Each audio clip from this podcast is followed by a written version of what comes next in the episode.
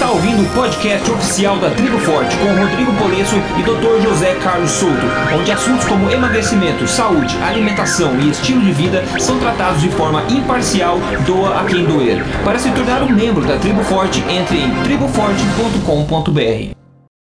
O episódio de hoje aqui está bombástico e vai escancarar algumas verdades aí que estão ganhando força, ainda mais força aí na mídia mundial. Bem-vindo ao episódio 14 aqui do podcast oficial da Tribo Forte, o podcast de saúde mais ouvido do país. Hoje a gente vai falar da grande repercussão internacional que um relatório do Fórum Nacional de Obesidade do Reino Unido gerou na mídia, quando sem, sem papas na língua, na verdade, disse algumas coisas muito, muito bem ditas que a gente vai falar hoje aqui.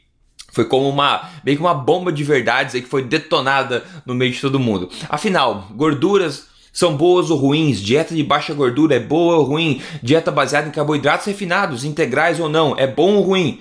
Qual a melhor dieta alimentar para emagrecer? Qual a melhor, qual a melhor estratégia para promover saúde cardíaca, peso ideal, longevidade? Essas são algumas só das perguntas que nós vamos responder durante esse podcast de hoje, é, tratando esse, desse relatório que a gente vai focar hoje no papo nosso aqui. Além disso, temos obviamente o alimento do dia aqui e também algumas ideias de que de pratos que você pode incluir no seu estilo de vida alimentar quando a gente compartilha o que a gente comeu no almoço passado. Agora um aviso especial aí o pessoal que é membro VIP da Tribo Forte, a Patrícia Aires, que muitos devem conhecer aí, que é expert em alimentação forte, em paleo, em low carb, também estudante de nutrição, que está mudando aí o cenário da, da faculdade dela, está agora colaborando ativamente dentro do portal da Tribo Forte lá, adicionando receitinhas ótimas diariamente lá dentro, ok? Entre outras coisas, então é bacana. Se você ainda não é membro VIP da Tribo Forte, faça desse momento, então, desse, desse momento uma oportunidade e desse movimento de estilo de vida alimentar algo que só cresce a cada dia realmente, né? Então visite visite triboforte.com.br depois desse podcast para entender um pouco mais e fazer parte desse movimento aí. Agora vamos em frente dar bom dia aqui para o Dr. Souto. Bom dia, bom dia aos ouvintes, bom dia Rodrigo. Bom dia. Doutor, antes de partir direto para essa tópico hoje que está muito, muito legal, vamos fazer uma perguntinha da, da, comunidade aqui para a gente discutir rapidamente antes de pular para dentro. A okay. Rosimar Carvalho Silva, ela pergunta o seguinte: Bom dia, Rodrigo. É, adoro suas dicas. Tenho uma dúvida e, se possível, gostaria de me que me esclarecesse. Aqui na minha região, Nordeste, a farinha de mandioca é muito consumida. Eu gostaria que você me respondesse se ela influencia no ganho de peso. Eu vou, eu vou apesar de ter falado bom dia, Rodrigo, passar para você aí essa, essa pergunta, doutor Souto, para a gente começar isso aí, você aquecer a sua voz hoje aqui no podcast. Ok. Uh, eu, eu diria o seguinte: a gente deve diferenciar aquilo que produz ganho de peso e aquilo que dificulta a perda de peso. Ok? Então, uh, eu tenho para mim, acho que o Rodrigo concorda, que o que produz ganho de peso são os alimentos uh, processados e ultraprocessados, especialmente nessa categoria, os carboidratos. Tá? Então, uh, nós estamos falando do açúcar, do açúcar adicionado aos alimentos, nós estamos falando uh, dos farináceos e alimentos confeitados feitos com farinha especialmente refinada, ou seja, pães, salgadinhos, bolos, tortas, doces. Tá? Uh, essas coisas que no fundo todo mundo sabe que levam ao ganho de peso e piora da saúde. Tá? uma vez que a pessoa tenha ganho peso, e ela normalmente terá ganho peso por causa destas coisas que eu citei. Uh, uma estratégia muito eficiente para perda de peso é a restrição dos carboidratos. Mas aí a gente restringe os carboidratos de uma forma mais. Uh, uh, para ser repetitivo, mais restritiva. Tá? Uhum. Uh, uh, o que, que, eu quero dizer com isso? A, a, o grau de restrição de carboidratos que a gente precisa fazer para perder peso é maior do que a restrição que a gente precisa fazer simplesmente para não ganhar peso. Tá? Uhum. Então, eu não penso que carboidratos naturais, não refinados, que fazem parte de dietas tradicionais sejam necessariamente engordantes. Vamos dar um exemplo. A uh, maioria da população do Japão não sofre de obesidade, embora eles comam arroz na sua alimentação. Né? Uh, a maioria dos povos indígenas que comem uh, raízes como inhame uh, e mandioca não ganham peso comendo esses alimentos. Tá? Então, eu não acho que uh, a, a, a, mandioca, a farinha de mandioca presente na culinária norte do Nordeste seja uma coisa ruim no sentido de que provoca ganho de peso. Eu acho que uh, essas populações provavelmente viviam muito saudáveis quando esses alimentos eram alimentos que eram consumidos no contexto de uma comida de verdade, de, de alimentos extraídos da natureza. O problema é quando isso vem junto com a sobremesa, vem junto com os lanches de farináceos, com os lanches que vêm dentro de pacotes, com os salgadinhos, com os pães, tá certo? Então, uhum. uh, resumindo a resposta, eu acho que a, a, a, farinha de mandioca, o pirão, essas coisas podem fazer parte de uma dieta uh, saudável, mas não ajudam na perda de peso. É, exato, acho que foi muito bem dito mesmo. O pessoal que já está vivendo um estilo de vida saudável, por exemplo, a fase 3 lá do, do Código de Emagrecer de Vez, por exemplo, quando você já atingiu o seu peso ideal, você não quer perder mais peso, como o doutor falou, farinha de mandioca, mandioca, batata, certo? Podem fazer parte normalmente de uma, de uma dieta, a gente vê isso aí na, na ciência, tem nada provando contra. Agora, quem quer né, focar em emagrecimento, em, em reprogramar o organismo, enfim, para queima de gordura, desbloquear os estoques de gordura, Aí, nesse caso, você tem que prestar atenção nesses carboidratos de rápida absorção, como a mandioca, como a batata, como o arroz, porque talvez restringindo eles você tem mais chance de acelerar o seu processo em direção ao seu corpo ideal, onde você vai poder retomar esse tipo de alimentos depois e seguir adiante com eles. Então, tudo depende do seu objetivo. Ok, doutor, agora a gente tá pronto aqui. Eu vou fazer o seguinte, vai funcionar o seguinte, ó. Esse relatório foi realmente bombástico e é meio que uma sequência de, como é que o Dr. Souto falou, uma, de socos no estômago do pessoal, de tão direto que esse relatório foi. Então vale a pena a gente tratar dele aqui com bastante atenção. O que eu vou fazer é o seguinte: eu separei aqui uma, vários nuggets de informação que eu vou passar por ele e ler, que é meio que um overview, né, uma visão geral do que foi dito. Então eu vou falar várias coisas aqui diretas, várias é, é, é, frases que o pessoal falou nos, desse, nesse reporte, etc. E depois de eu acabar essa parte, essa visão geral, a gente vai passar para dentro para falar um pouco mais de detalhes sobre cada um dos tópicos que foi tratado dentro desse relatório aí do, do Fórum Nacional de Obesidade do Reino Unido, porque isso aqui eu acho que vai mudar o cenário nacional também, ok? Então eu vou começar agora é, com. Eu, eu até diria, só para assim, uh, para quem, uh, quem acompanha as notícias sobre nutrição em inglês, né, todo mundo deve estar tá sabendo já. Isso aí foi assim, uh, foi o assunto único uh, comentado essa semana, foi capa de vários jornais no Reino Unido. Então, assim, isso está causando um rebuliço. Isso foi motivo de entrevistas na BBC, tanto na televisão como no rádio. Uh, então, uh, eu imagino que daqui a pouco as revistas semanais aqui no Brasil vão estar tá repercutindo isso, mas lá fora, no, no mundo anglófono aí, isso é o assunto quente do momento, né, Rodrigo?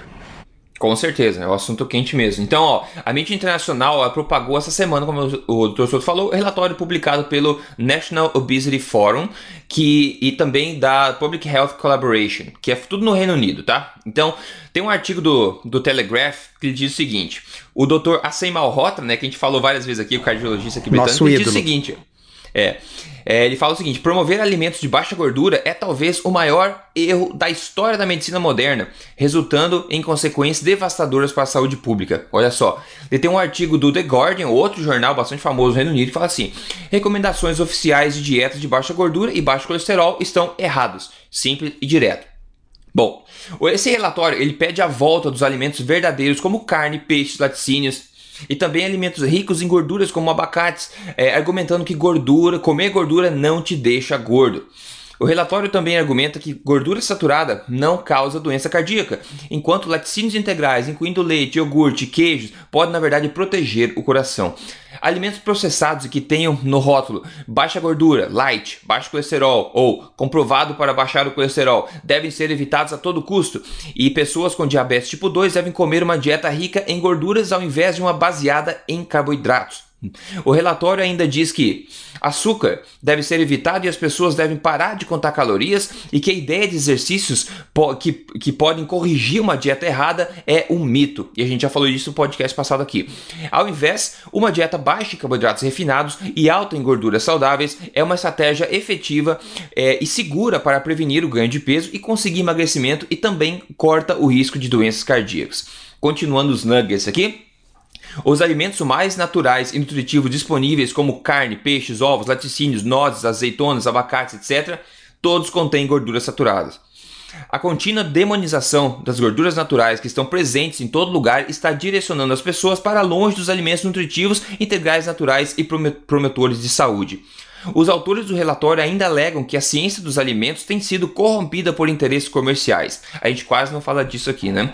Ó, o é. doutor Assem Marrota de novo fala assim: comer gordura para emagrecer. É, coma gordura para emagrecer. Não tema as gorduras. Gorduras são, são suas amigas. Agora é realmente a hora de trazer as gorduras de volta. O professor Ian Broom, da Universidade de Robert Gordon, em Aberdeen, na Escócia, diz o seguinte: a recomendação continua, a, a re, recomendação contínua de uma dieta alta em carboidratos, baixa em gordura, baixa em calorias como sendo saudável está fatalmente errada. Olha só, fatalmente errada.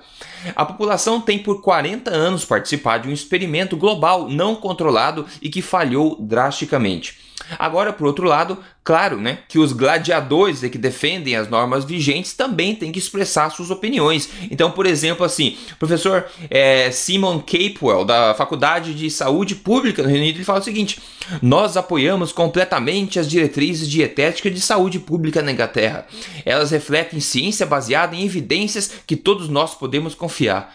Enfim, né? Só Olha, que não, outro, né, Rodrigo? Outro... Só que não. Só que não, né? Só que não. É. O que outro fala, essa, essa é ótima. Ó. Dr. Mike Knapton, Knapton, da Fundação Britânica do Coração. Olha só, um órgão respeitado, né, teoricamente a epidemia de obesidade deste país não é causada por diretrizes dietéticas de má qualidade, é sim causada porque as pessoas não as seguem. Olha só, né? Olha só o que a gente está é, vendo aqui. Então, tá? é simplesmente basta olhar as evidências, os gráficos estão publicados, o que acontece é justamente o contrário do que disse o nosso doutor uhum. aí. A partir uhum. da publicação das, das diretrizes, houve sim uma redução do consumo de gordura pela população e houve sim um aumento do consumo de carboidratos pela população alteração que teve um crescimento paralelo perfeito no gráfico entre essas alterações e o aumento da obesidade e da diabetes. Então, me desculpa o doutor inglês aí, mas o que os estudos e os dados mostram é o contrário do que ele está dizendo.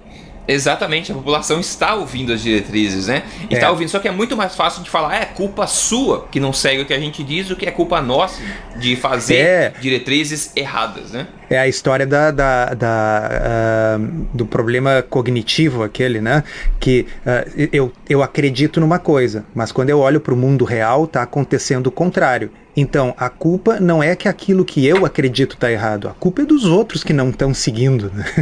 Exato, é, é, meu Deus do céu. Dissonância Mas, enfim, cognitiva. Que, é, doutor Souto, você tem na tua frente o, o, relatório, né? Eu acho que a gente pode ir passando por ele, passo a passo, cada um dos tópicos dele, porque esse assunto é muito quente, as pessoas precisam saber desse tipo de coisa, e eu acho que é a nossa responsabilidade é trazer isso da melhor forma para todo mundo, né? Então, uh, é, é, o relatório é, é, fascinante, ele é um relatório uh, sucinto para um, um estudo científico dessa monta, uh, tem um pouquinho menos de 20 páginas, mu muitas referências bibliográficas. O título já é bombástico, né? o título é Coma Gordura, corte os carboidratos e evite lanches para reverter obesidade e diabetes tipo 2. Esse título já resume muito do que uhum. a gente quer passar para os nossos ouvintes, né? Muito bem. Então, já na sua introdução, o texto coloca assim: depois de 250 mil anos de evolução, os humanos se tornaram saudáveis, bem nutridos e com uma longa expectativa de vida. Mas em apenas 30 anos, as coisas foram catastroficamente mal, com uma epidemia de obesidade e diabetes tipo 2. Então, só isso já é uma coisa que a gente tem que pensar, uhum. né? Quer dizer, uhum. uh, uh, é porque as, então as pessoas seguiam as diretrizes por 250 mil anos e elas pararam de seguir nos últimos 30. É isso que o nosso doutor aquilo que, aquele quer dizer?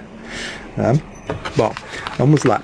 O papel uh, do, das, dos conselhos dietéticos Uh, o papel das diretrizes dietéticas tem sido ignorado por muito tempo. Especificamente, low fat, baixa gordura e baixo colesterol, a mensagem de baixa gordura e baixo colesterol teve consequências não antecipadas desastrosas.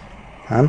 Olha que interessante isso aqui. Nos Estados Unidos, entre 1961 e 2011, 90% do aumento da ingestão calórica veio de carboidratos e óleos vegetais poliinsaturados, esses óleos de sementes de girassol, canola, soja, etc. Então, quando alguém argumenta, ah, as pessoas estão ganhando peso porque elas estão comendo mais. Pessoal, elas até podem estar comendo mais, mas elas estão comendo mais, 90% do mais que elas estão comendo é carboidratos e óleos artificiais extraídos de sementes. Tá? Então as pessoas estão sim ouvindo as diretrizes. As diretrizes diziam que era para comer mais disso. Ok? A ciência da nutrição foi baseada em estudos humanos de correlação, aqueles epidemiológicos, aqueles que a gente sempre diz que tem fatores de confusão, que não podem estabelecer causa e efeito, que são frequentemente uh, errôneos. Uh, mas a ciência também foi corrompida por influências comerciais. Muito bem.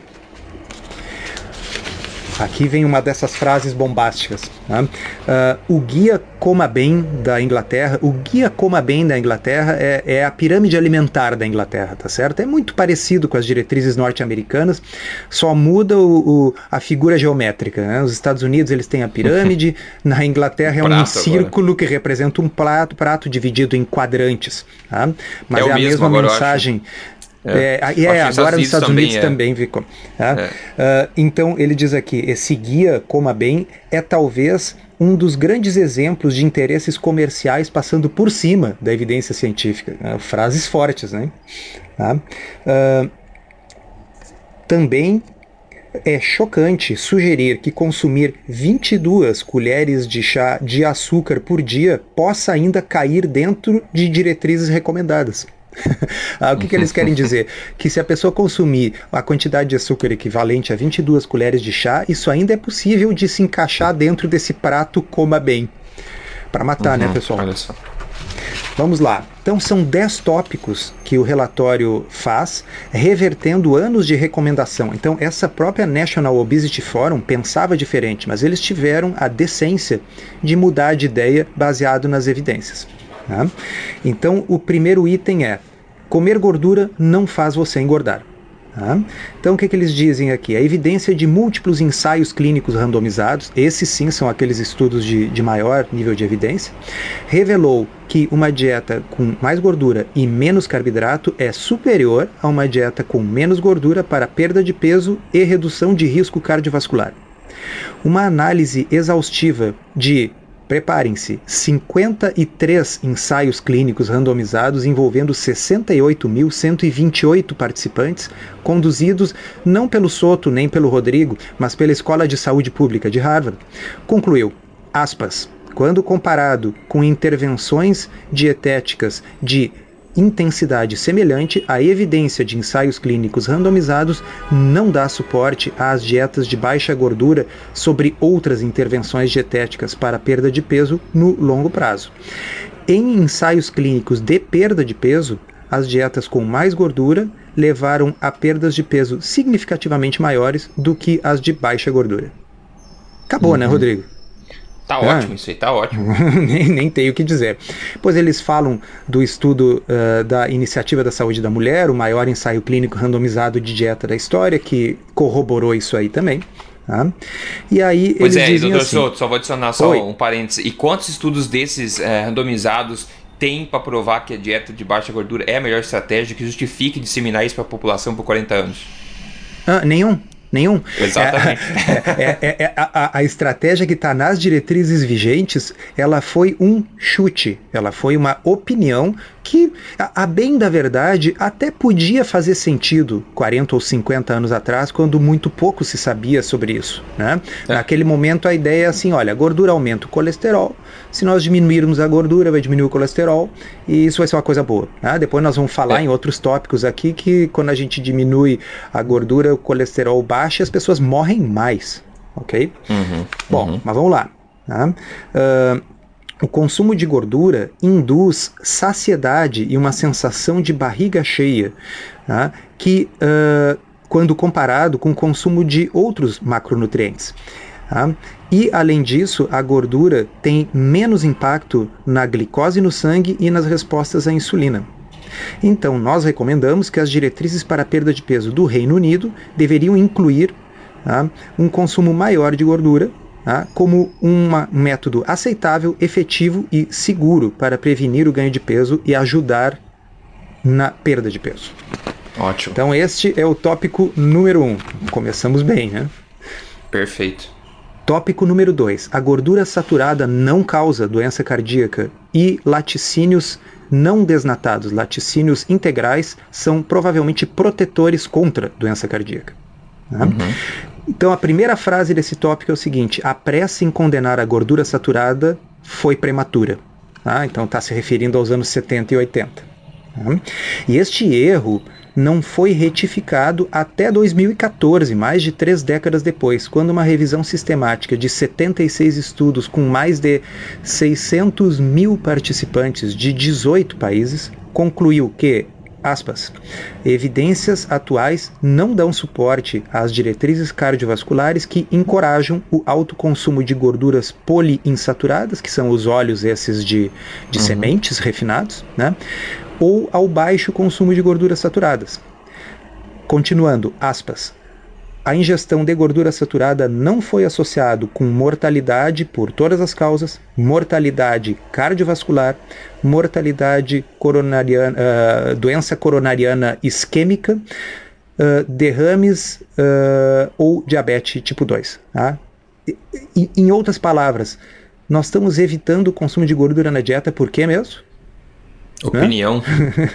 Por ah. opinião, porque era uma coisa que se pensava que talvez fosse na época, mas puxa vida, isso está desmentido uhum. uh, com alto nível de evidência. Tá? Uh, mais adiante, no mesmo tópico, dizem os autores do relatório, aspas, dietas com queijo e carne como suas fontes primárias de gordura saturada causam aumento do HDL, que é o nosso colesterol bom, Tá? e, portanto, parecem ser menos aterogênicas do que uma dieta de baixa gordura e alto carboidrato. E os laticínios integrais podem também proteger contra obesidade. Tá?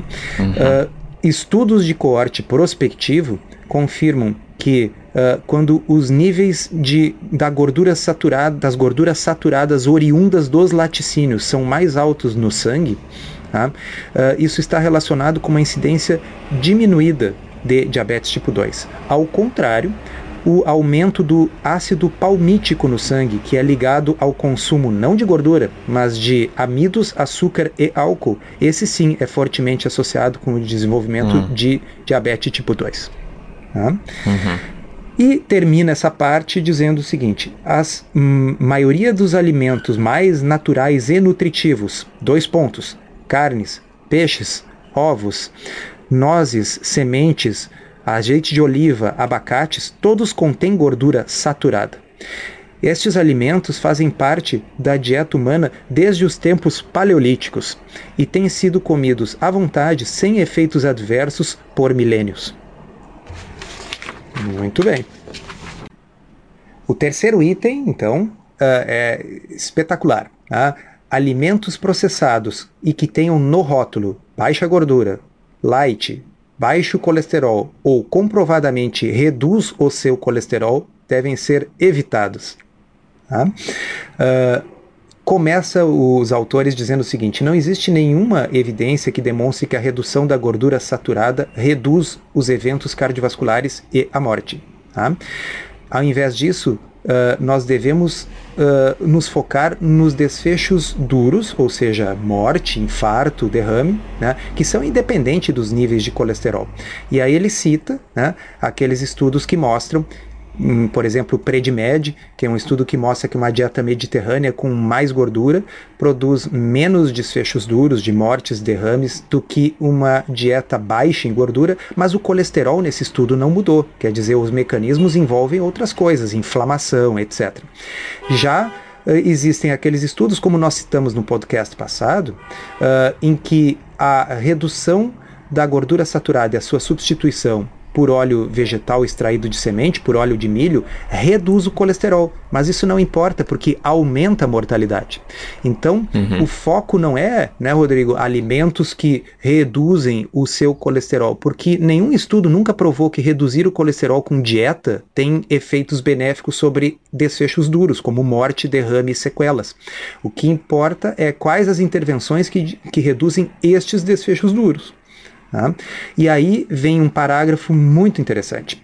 Profissionais de saúde e o público devem mudar o seu foco uh, atualmente em colesterol total e LDL como um marcador de risco cardiovascular. As evidências claramente mostram que no perfil de colesterol caracterizado por triglicerídeos altos e HDL baixo, tem um, um risco de predição, uma predição de risco cardíaco muito uh, maior do que o LDL e o colesterol total, além de representarem resistência à insulina.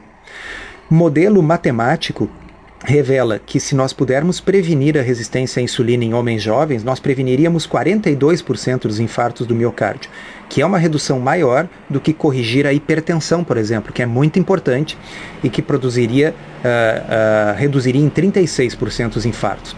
Aumentar o HDL, o seu colesterol bom, reduziria em 31% os infartos. Emagrecer reduziria em 21% os infartos. E o LDL, que é parece ser a única preocupação das diretrizes e dos cardiologistas, se nós tratarmos o LDL muito alto, nós vamos reduzir 16% dos infartos.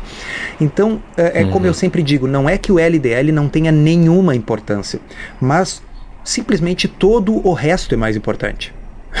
ok? Uhum. Então, e o grande problema é as, a, o tipo de dieta que foi bolado 40 anos atrás, focado única e exclusivamente no LDL, piora a resistência à insulina, aumenta a obesidade, abaixa o HDL. Então, quer dizer, nós vamos estar nos focando no LDL, que não tem importância zero, mas que é menos importante do que o resto, que nenhum estudo mostrou que sua redução pela dieta reduza problemas cardíacos e vamos estar tá piorando todo o resto, porque sim, se eu quiser uma dieta focada exclusivamente em baixar o LDL, eu vou ter que mesmo ficar comendo uh, óleo de milho com, com farinha, tá certo?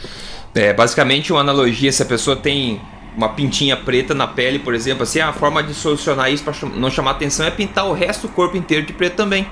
Aí não chama atenção mais, em vez de focar na, na, pintinha e solucionar ela. Né? Muito bom. Item 4. Tá? Limitar alimentos cheios de amido e carboidratos refinados para prevenir e reverter diabetes tipo 2.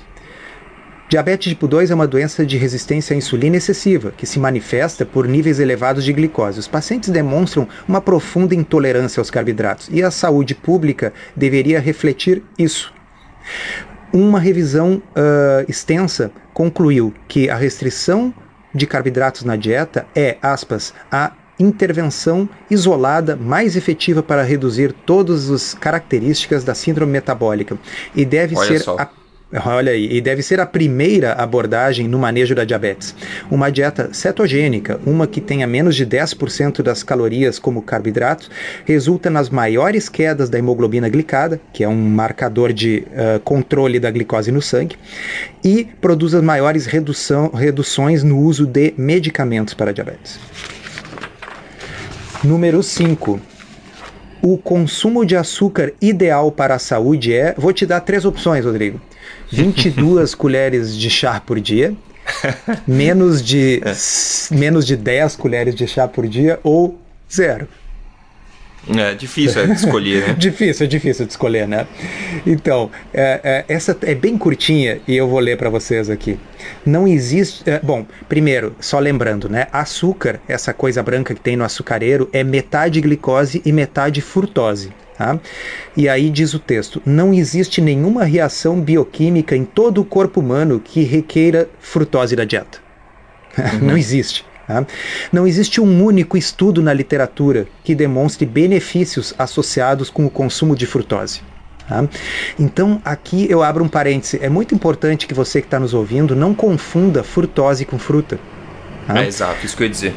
Frutose uh, é, é uma coisa que existe na fruta como uma isca que a natureza fez para pescar os animais, tá certo? A frutose é o carboidrato mais doce que existe, então a, as plantas colocam frutose de modo a nos pegar pelo vício e fazer com que a gente pare aquilo que estava fazendo, pegue aquela fruta, coma e cuspa a semente. Então a frutose beneficia um único ser vivo na natureza, que é a planta. Tá? Uh, uh, só que a fruta, ela tem uma série de coisas boas para a saúde: fibras, fitonutrientes, polifenóis, vitaminas. E a frutose presente na fruta, de uma forma geral, é pouca, especialmente nas frutas silvestres. Moranguinho, mirtilo, amora, framboesa, kiwi, essas frutas que são mais azedinhas do que doce, tem muito pouca frutose. Tá? De modo que é importante deixar claro, nós estamos falando aqui do açúcar adicionado, cuja necessidade é zero. Tá? E aí uh, o texto continua e diz assim: o açúcar deveria ser relegado ao status de condimento ou de aditivo alimentar ao invés de comida. Sensacional. Uhum, tá? uhum. E deveria retornar ao seu papel de coisa decadente desnecessária a ser consumida ocasionalmente, ao invés de como parte da vida diária. Perfeito. Que, que faz, frase fantástica, né?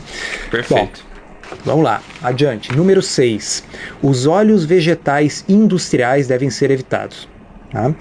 Por virtualmente todos os 2 a 4 milhões de anos da história humana, óleos vegetais puros não fizeram parte da dieta.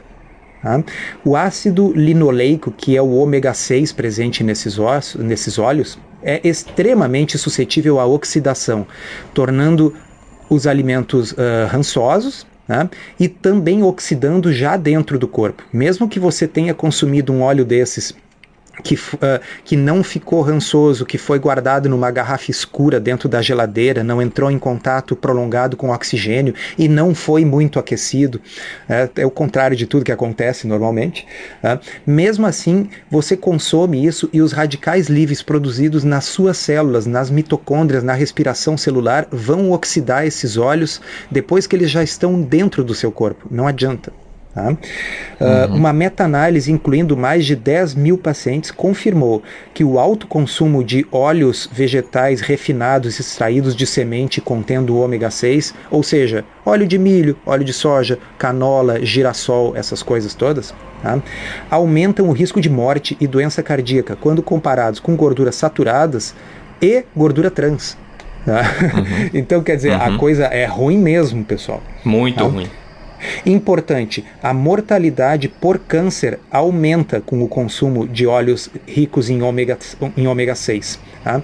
Isso tanto em ensaio clínico randomizado, que é citado aqui com a referência, como também em numerosos estudos animais, nos quais tumores experimentalmente produzidos nos animais de laboratório crescem mais rápido quando eles consomem ácidos uh, uh, graxos ricos em ômega 6, óleos de semente, e crescem mais devagar quando eles consomem uh, óleos ricos em ômega 3, esses que a gente uhum. encontra nos frutos do mar uhum. e nos peixes. E a última uhum. frase diz assim: na realidade, isso mal pode ser considerado comida. Sim. Não, não é comida, né? Ainda assim é, é extremamente pró-inflamatório também. É um negócio que vem de uma fábrica, né? Assim, não, não, não, não, não tem como a gente. Uh, uh, uh, e, e, de vez em quando alguém pergunta, tá, mas e o azeite de oliva? O azeite de oliva é outra coisa. O azeite de é, oliva azeite. Uhum. Né, é, é simplesmente o óleo espremido uh, da azeitona. Quem tiver paciência e saco pode fazer em casa azeite de oliva, tá certo? Esmagar as azeitonas e extrair o óleo. Não precisa altas pressões, não precisa altas temperaturas e muito importante, o perfil de ácidos graxos é diferente. É fundamentalmente uh, o, o, o uh, gordura monoinsaturada, não é poliinsaturada. É, é muito menos oxidável. De, né? Nada de natural em se tirar óleo de soja, óleo de milho, óleo de semente de algodão, não tem nada de. Tenta tirar óleo de milho apertando ele com a mão. Tem que usar é, solvente, é, tem que usar um processo extremamente complicado e artificial. Não pode ser que uma coisa tão processada assim seja saudável pra gente, como a gente pode ver, o fato é que de fato não é, né? É, a, até como um parêntese aqui, eu tive revisando recentemente um, um, um estudo que entrava em detalhes uh, de como é produzido os óleos de sementes e, e fazendo uma análise cromatográfica em laboratório dos tipos de gorduras resultantes. Então, se nós pegarmos o óleo de canola, o queridinho das diretrizes atuais, uh, aquilo tem que ser eh, desodorizado no processo, porque senão ficaria com um gosto e um cheiro horrível. É diferente do azeite de oliva que a gente quer que fique com o odor que é gostoso, uhum. com o sabor que é gostoso. Canola as pessoas só consomem porque foi tratado e desodorizado, senão seria intragável. Mas enfim, no processo de desodorização ele é aquecido em altas temperaturas. E esse aquecimento leva como ele é um óleo poliinsaturado, ele é frágil, ele oxida com facilidade, leva à formação de gorduras trans. Tá? Então, uh, até 4,5% do óleo de canola é pura gordura trans. No entanto, isso não aparece no rótulo. Por que, que não aparece no rótulo? Porque no rótulo aparece não a composição final do alimento, mas a composição do ingrediente original tá certo? Então uh, você olha o rótulo diz ali gorduras trans zero, mas o estudo, eu tenho a referência bibliográfica original, pegou esses óleos das prateleiras dos supermercados e analisou-os em laboratório e mais de 4% é gordura trans. Por quê? Não é gordura trans originalmente lá na canola, mas o processo para transformar a canola em uma coisa comestível envolve expô-lo a altas temperaturas e pressões, o que leva essas gorduras frágeis à formação de gordura trans. Uhum. Vamos lá. Número 7. Pare de contar calorias. O pensamento focado em calorias causou danos à saúde pública. Tá? Olha que novidade. A, olha que novidade para nós. Né? Olha aí, ó. a é. primeira frase diz assim: as calorias são todas iguais apenas se a coisa for incinerada. Olha só, muito bom, né? É tudo energia bom, no né? final, isso que ele quer dizer, tudo é energia, mas no final. Aí ele dá um exemplo. Por exemplo, quantidades iguais de calorias de açúcar, álcool, carne ou azeite de oliva vão ter efeitos completamente diferentes em sistemas hormonais tais como insulina e sinais de saciedade tais como colecistoquinina e peptídeo Y, que são hormônios. Tá? Uh, o que uh, é altamente irrelevante é quantas calorias uma porção ou um prato contém. O que importa é como o nosso corpo responde à ingestão e à absorção destas calorias. Ô Rodrigo, eu acho que esse pessoal copiou o que eu e você estamos escrevendo aí desde 2011. É aquela coisa, né? Qualidade e não quantidade. Qualidade e não quantidade. Imagina a liberdade, a paz mental que viver por esse, né, por essa filosofia, por esse valor nos dá, não é verdade? Onde a gente começa a focar no que a gente come e come até nos saciarmos e para de, e paramos de pensar em quanto comemos, se comemos demais, comemos pouco, sem passar fome, sem parar antes de estar satisfeito. Imagine o tipo de liberdade e paz, de tranquilidade, qualidade de vida que viver por esse tipo de, de verdade nos traz. Né? É outra vida.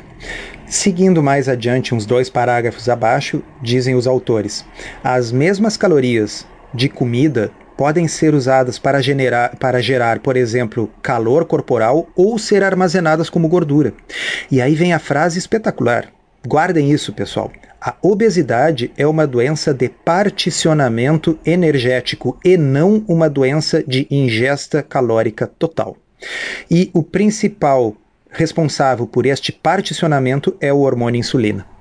Tá? Uhum, perfeito. Então, Isso resume muita coisa. Isso resume muita coisa. Repetindo, né? as calorias elas podem ser usadas para diferentes coisas no corpo. Tá? Então, não é fato que se eu comer mais, eu vou armazenar mais como gordura. Se nós vermos essas pessoas que são naturalmente magras, aquilo que no folclore a gente chama assim, o sujeito é magro de ruim, come de tudo uhum. e não uhum. engorda, é porque o corpo dele particiona. Particionar isso quer dizer decidir para onde vão aquelas calorias. O corpo dele particiona as calorias para outras coisas que não o armazenamento em gordura. E isso é uhum. é muito fácil de ver em raças de animais que foram geneticamente selecionados para um objetivo ou para outro. Né? Nós temos aí no, nos cães, né, aqueles cães de corrida, os galgos, eles são muito, muito magros. Uhum. Né? E tem outras raças de cães que são naturalmente gordinhos. Né? Uhum. E então não se trata de comer muito, comer pouco, mas se trata do particionamento. Tá? Uhum. E aí continuam os autores. Este pensamento focado em calorias é inerentemente enviesado contra as gorduras mais, as, as alimentos mais ricos em gordura, muitos dos quais uhum. são protetores contra a obesidade e doenças relacionadas. E esse pensamento tende a dar suporte a substitutos ricos em amido e açúcar, que são particularmente ruins para aqueles que têm resistência à insulina. É, se a gente focar só na questão calórica e entender que uma grama de, de gordura tem 9 calorias, uma grama de carboidrato, que seja açúcar, tem somente 4, uma grama de proteína tem somente 4, se a gente focar só nisso, a gente pode começar a sugerir para as pessoas que elas comem só açúcar e eliminem totalmente né, gordura da dieta, simplesmente porque a gordura é mais de duas vezes mais calórica por grama. Só que a gente está vendo que não é a quantidade que importa, mas sim a qualidade, né? É, o que importa é a resposta hormonal, a saciedade que os alimentos vão provocar. Ah, vamos fazer uhum. uma alegoria. Se eu tiver um comprimido que pesa uh, um grama, um comprimidinho que cabe na minha mão e que por algum motivo mágico aquilo ali uh, tiver uma saciedade gigante, bom, aquilo ali obviamente vai me fazer uh, comer menos, tá certo? Então, assim, o, o uh, bom, até não precisamos ir longe, né, Rodrigo? As anfetaminas que, que alguns médicos prescrevem para os pacientes perder fome, perderem peso porque perdem uhum. a fome, tá? estão atuando exclusivamente nesses mecanismos hormonais de saciedade e fome e não tem uhum. nada a ver com calorias. Né? Perfeito. Claro, a pessoa acaba comendo menos calorias, mas ela come menos porque ela está saciada. Hum? Muito bem. Item 8 de um total de 10. Estamos chegando no fim. Tá? Você não pode superar uma dieta ruim com exercício. Nós já falamos é. sobre isso, né? Mas é bom falamos. ver isso num relatório aí oficial. Tá? Que o relatório diz é a obesidade, mais uma vez, olha, a obesidade é um distúrbio hormonal levando a um particionamento energético anormal e isso não pode ser consertado por aumento de exercício. Perfeito. Fantástico. Né? Eu, eu, achei de uma concisão as frases, assim, eu digo, puxa vida, eu queria poder ter escrito dessa forma. É, né? não está em meias palavras, né? Está diretamente não tá em meias palavras, quer dizer, se dito, é, né? Se é um distúrbio de particionamento, é, não adianta fazer exercício. Eu tenho que consertar o problema hormonal que está fazendo com que o meu corpo particione calorias a mais para armazenamento. E o principal motivo para isso é a insulina. Tá? Aí embaixo eles citam a famosa frase do Dr. Tim Noakes, essa eu já falei várias vezes, vou ler de novo aqui para vocês. O professor Tim Noakes diz, aspas, os benefícios do exercício são inacreditáveis, mas se você precisa se exercitar para manter o seu peso, sua dieta está errada. Uhum, uhum. É, isso aí tá. Inclusive, o pessoal que tá na, na tribo, ouvindo o podcast Tribo Forte, o episódio número 4, a gente trata essa questão do exercício em um pouco mais detalhes, tá? E também no episódio 3, na verdade, episódio 3, que por sinal acho que é o, é o mais ouvido até agora, tá? O episódio número 3, exercício para emagrecer, carboidratos seguros, perda de peso em uma semana, mais dicas, tá? Então fica a recomendação, pessoal, ver o episódio 3, quem não ouviu ainda. Hum, beleza. Número 9. Ah, esse é muito bom. Uh, fazer lanches vai, uh, irá lhe engordar. Entre parênteses, sua avó estava certa. É, tá? Vai estragar o almoço, né? Não come os vai almoços, estragar vai estragar o almoço. almoço. Exatamente, ó, é. não vai comer agora de tarde, depois não vai querer jantar. Tá? Então, uh, houve duas grandes mudanças nos hábitos dietéticos desde os anos 70. A primeira foi a mudança para uma dieta de alto carboidrato e baixa gordura, já falamos sobre isso. E a segunda foi o aumento na frequência das alimenta da alimentação, dos alimentos, tá? que tem um papel igual, se não maior, e tem sido altamente ignorado. Nos anos 70, a frequência média de oportunidades de comer era 3 por dia: café, almoço e janta. Agora vá para os anos 2005 e este número aumentou para praticamente o dobro. Agora nós comemos café da manhã, lanche, almoço, novo lanche, janta, novo lanche. E Exato. cada uma dessas oportunidades, em geral, contém carboidratos refinados. Né? Então, uh, isso aí, para quem não ouviu ou quiser ouvir de novo, porque está muito bom, vá lá no episódio número 11, entrevista com o Dr. Jason Fung. para quem uh, prefere em português, assista o vídeo que está legendado e ele dá muita ênfase nisso. Uh, continuando o texto aqui, comer seis vezes por dia não resulta em perda de peso, tem a referência bibliográfica, ok? Mas tende a aumentar o consumo geral de comida. Uh, pessoal, uh, assim, eu, eu, volto a dizer, o, uh, o fato de que nós conseguimos convencer adultos com nível superior completo de que alguém que precisa perder peso deve comer mais vezes por dia, uh, para mim é um, é, é, um tributo assim a, a, a, a inteligência da, da indústria alimentícia, tá certo?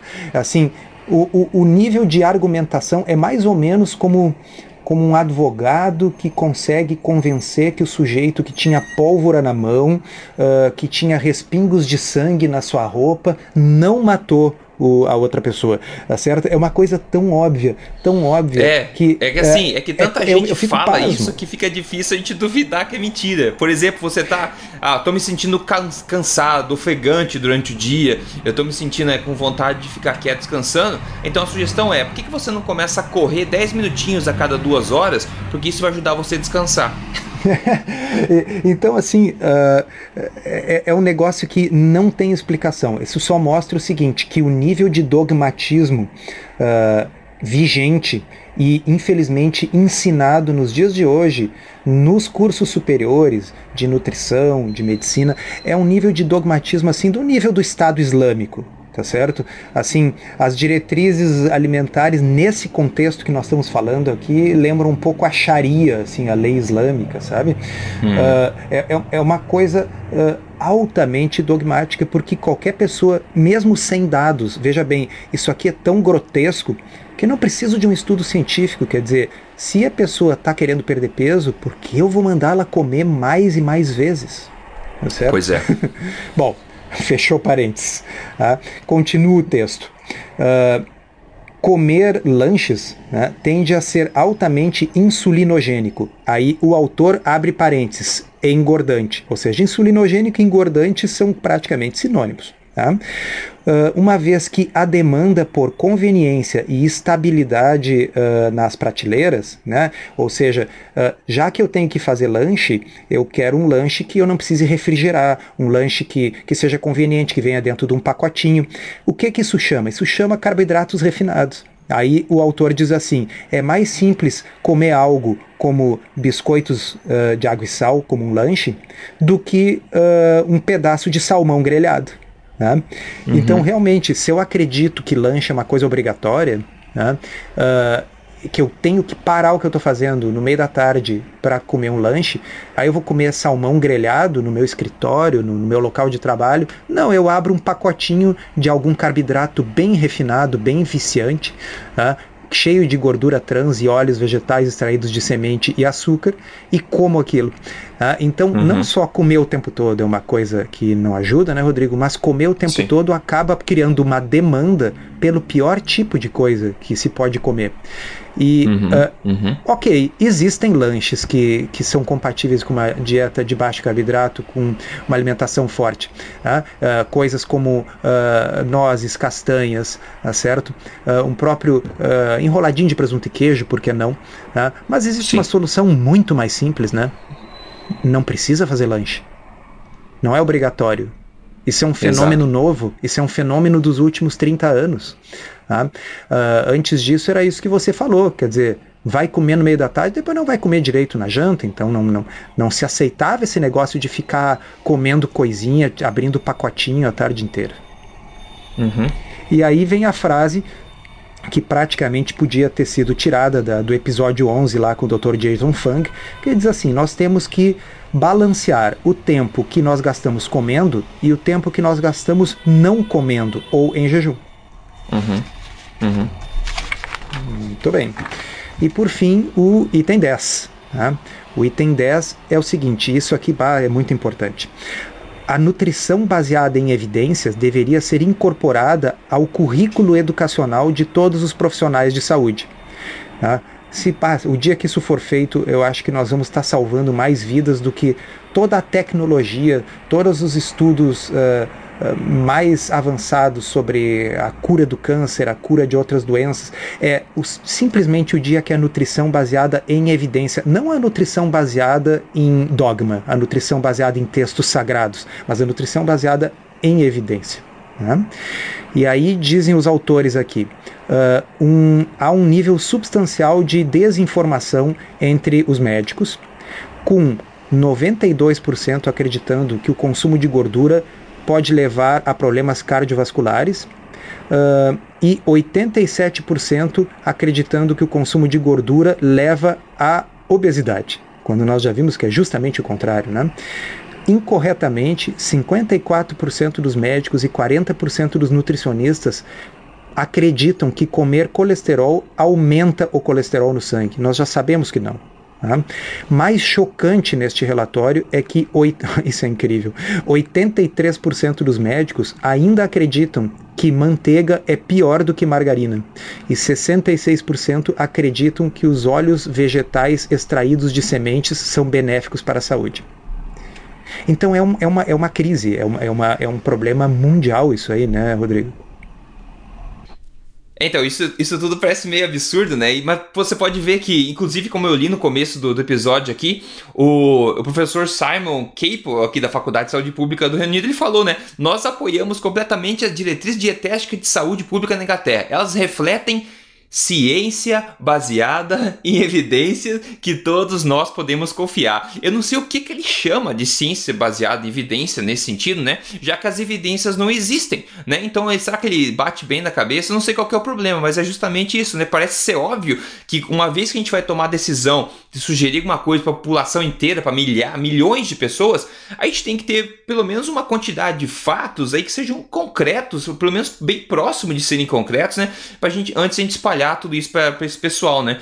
E como você falou, essa questão da margarina, da, man da manteiga, dos óleos vegetais, do do a gente fala o lard, né, que é aquela gordura bovina que é usada para cozinhar, que antigamente nossas vós usavam para cozinhar. É isso tudo que fez bem durante a, a vida inteira da, da humanidade, a história da humanidade. Agora a gente acha que o que faz bem mesmo é coisas que a gente faz em laboratório, por exemplo, os óleos, os óleos vegetais e essa margarina que é uma aberração. E mesmo sendo comprovado que essas coisas são danosas, as pessoas ainda continuam acreditando nisso. Pior do que as pessoas acreditar nisso são as pessoas, as supostas autoridades, né, que as pessoas escutam. Essas pessoas continuam disseminando esse tipo de informação que está errada. Então, quanto tempo demora para se reverter uma coisa que é dita por décadas aí na para a população geral, não é verdade, doutor Souto? É, na, na introdução da, de, desse texto, lá na introdução eles citam o fato de que uh, entre os primeiros estudos que começaram a mostrar a associação do tabaco com câncer de pulmão e finalmente a introdução de legislação no sentido de reduzir o tabaco se passaram 50 anos. Tá? E esses 50 anos demoraram esse tempo todo, por quê? Porque houve um, um, uh, um lobby muito grande da indústria do tabaco. Uh, pagando estudos que tentassem dissimular essa associação e claro, pagando cientistas que faziam parte dos fóruns onde eram definidas as condutas de saúde pública. Então, se o tabaco é, é um exemplo, levou 50 anos. A minha esperança é que agora leve menos tempo, porque existe a internet tá certo? É, então, é. Uh, uh, não tem mais como evitar que informações como essa se disseminem. Poucos anos atrás, se, um, se uma entidade publicasse um relatório como esse aqui, uh, a coisa ficaria restrita. Dessa vez foi a capa dos principais jornais do Reino Unido, está sendo motivo de fóruns de debate uh, na televisão, na BBC, no rádio, na BBC, uh, e, e, seguramente isso aí vai causar ondas que vão se propagar aí pelo mundo afora. Então vamos é. ser otimistas que vai levar menos de 50 anos, né, Rodrigo?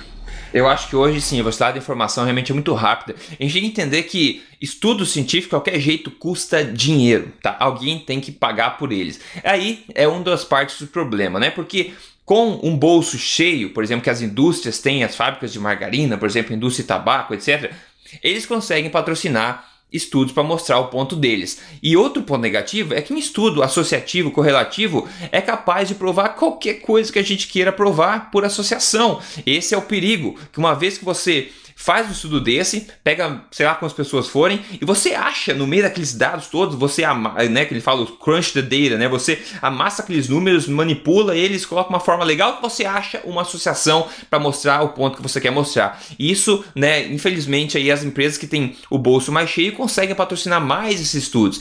Então alguma coisa que, que seja mais séria, um estudo que tente provar alguma coisa que ajude a saúde humana, que tente ajudar, por exemplo, é, provar o ponto das pessoas terem que comer menos, por exemplo, né, do que mais, como é dito hoje em dia, esse tipo de coisa não gera resultado financeiro para essas entidades. Então é muito mais difícil patrocinar esse tipo de estudo, é muito mais caro de fazer esse tipo de coisa. Por isso que a gente vê muito mais saindo do dia a dia estudos associativos, estudos patrocinados por, por interesses, enfim, né, da indústria, né, que acaba causando então essas falsas verdades serem aceitas como absolutamente é, absolutas verdades pela população geral, né?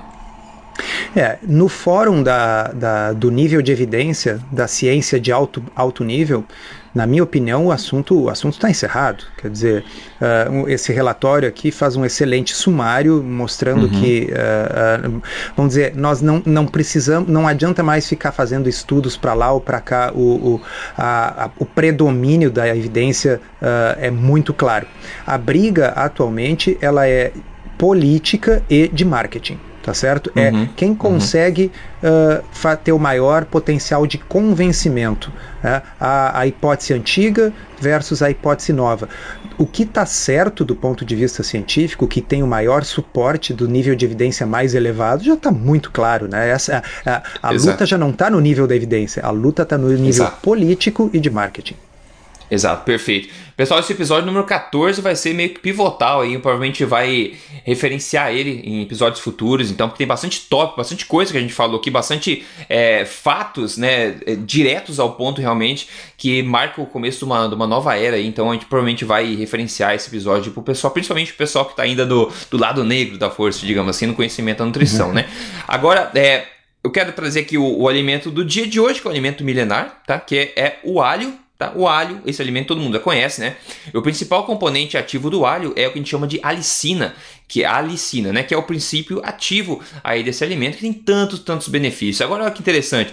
O alho já era usado nas civilizações antigas pelos seus benefícios à saúde. Tá? Tem registro do uso de alho já nas civilizações egípcias, grega, romana e chinesa. Então, há muitos milhares de anos atrás, isso já era usado, o alho já era usado e o pessoal já entendia os benefícios que ele tem para a saúde. Né? É dito que o alho pode ajudar a, no combate a doenças, é, a resfriados, por exemplo, e outras, tá? E benefício para baixar, inclusive, pressão sanguínea, já foi meio que achado dessa forma.